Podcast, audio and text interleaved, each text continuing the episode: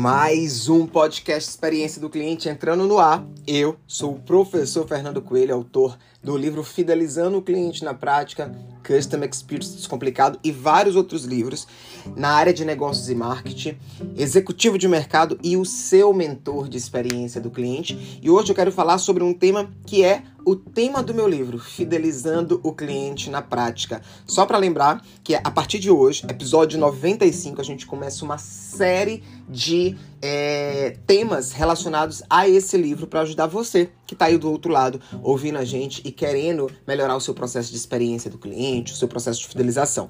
Hoje eu vou falar sobre a importância do pós-vendas no varejo.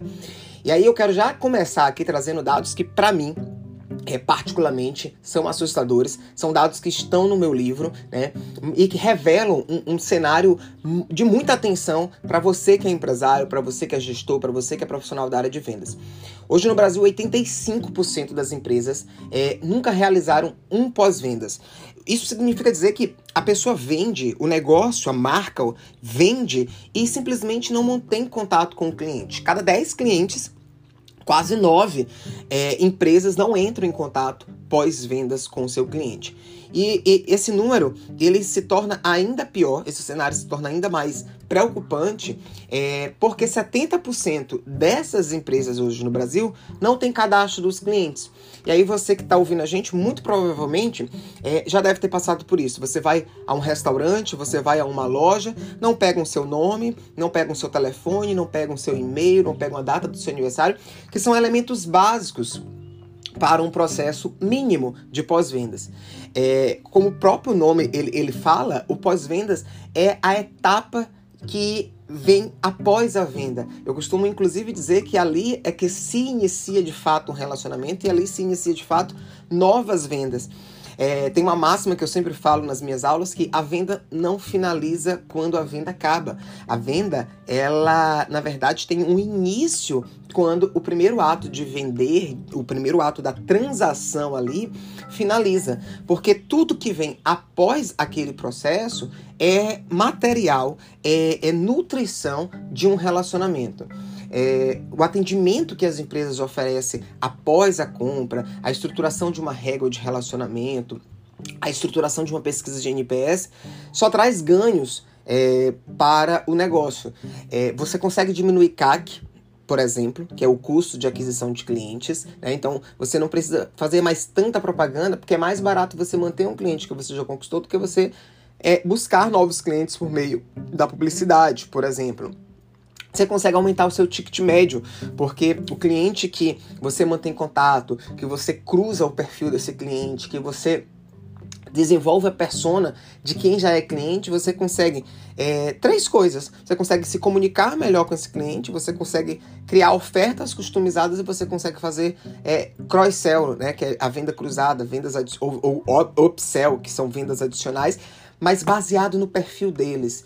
É, e um grande erro que eu vejo hoje é você atirar tudo para todos os lugares. Uh, por exemplo, eu hoje atuo no ramo de pet de garden e para o cliente que é só de garden, eu não vou mandar ofertas de pet. E para o cliente que é só de pet, eu não vou mandar ofertas de garden. Mas se eu identifico que esse cliente ele é pet e ele é garden, né? Ele já teve um comportamento de compra e aí hoje existe inclusive as inteligências artificiais que conseguem fazer análises preditivas, eu consigo fazer venda cruzada ali com esse cliente. Ou então se eu percebo que esse cliente só compra um determinado segmento e ele tem oportunidades de comprar outro, é, outros produtos ou produtos maiores, eu faço um upsell, mas eu preciso de dados. E como a gente viu agora, é, 70% das empresas não têm dados básicos dos seus, dos seus clientes. A partir desse processo, uma outra coisa que é muito legal é que você consegue criar campanhas de indicação, campanhas de fidelização, é, campanhas com cashback, né? Então, quando você faz isso e, e os números e as estatísticas mostram também, a fidelização ela aumenta de 5 a 7 vezes, é, tornando todo o processo de captação de novos clientes mais barato, porque o cliente ele vai vir de maneira orgânica, através da indicação, através do retorno. Então a gente tem aí muitos ganhos. De fato, a fidelização ela garante vendas permanente, porque esses clientes eles estarão sempre lembrando da sua marca, sempre lembrando de você. E aí, o que alguns é, empresários que eu presto mentoria no Brasil, eles me perguntam: Fernando, mas eu devo só mandar oferta?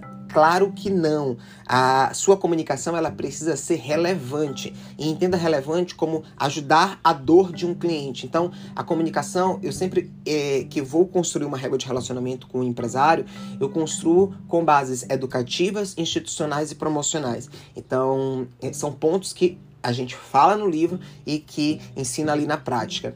É, essa, essa, esse insight dessa semana é para você que talvez não tenha um pós-vendas, talvez não faça relacionamento com seu cliente, talvez não faça cadastro com seu cliente. Comece hoje, comece pelo básico, comece pegando ali o nome, telefone e e-mail do seu cliente e já mandando uma mensagem de pós-atendimento e depois é, uma oferta relacionada com o produto que ele comprou e me conta é, como foi. Vai lá no meu Instagram, Coelho Fernando Falou, e, e me conta como foi a sua experiência. É, esse foi o nosso podcast de hoje. Lembrando que amanhã, dia 8, é o lançamento do meu novo livro, Fidelizando o Cliente na Prática. O livro já está à venda é, tanto em plataformas físicas quanto digitais. É, plataforma física está à venda na livraria Amei, eles entregam para todo o Brasil. E plataforma digital, para quem quer ler aí no Kindle, lá na Amazon, corre lá. O link tá aqui, inclusive, na descrição e na legenda desse podcast. E vamos espalhar muitas boas experiências pelo Brasil e fazer o nosso mercado é, ter aí um processo de fidelização mais assertivo. Foi um prazerzaço tá dando essa dica aqui para você. Até a próxima semana. Um grande abraço e vamos espalhar a experiência. Manda esse link aqui no grupo do, da firma, no LinkedIn, compartilha no Instagram e vamos espalhar boas experiências.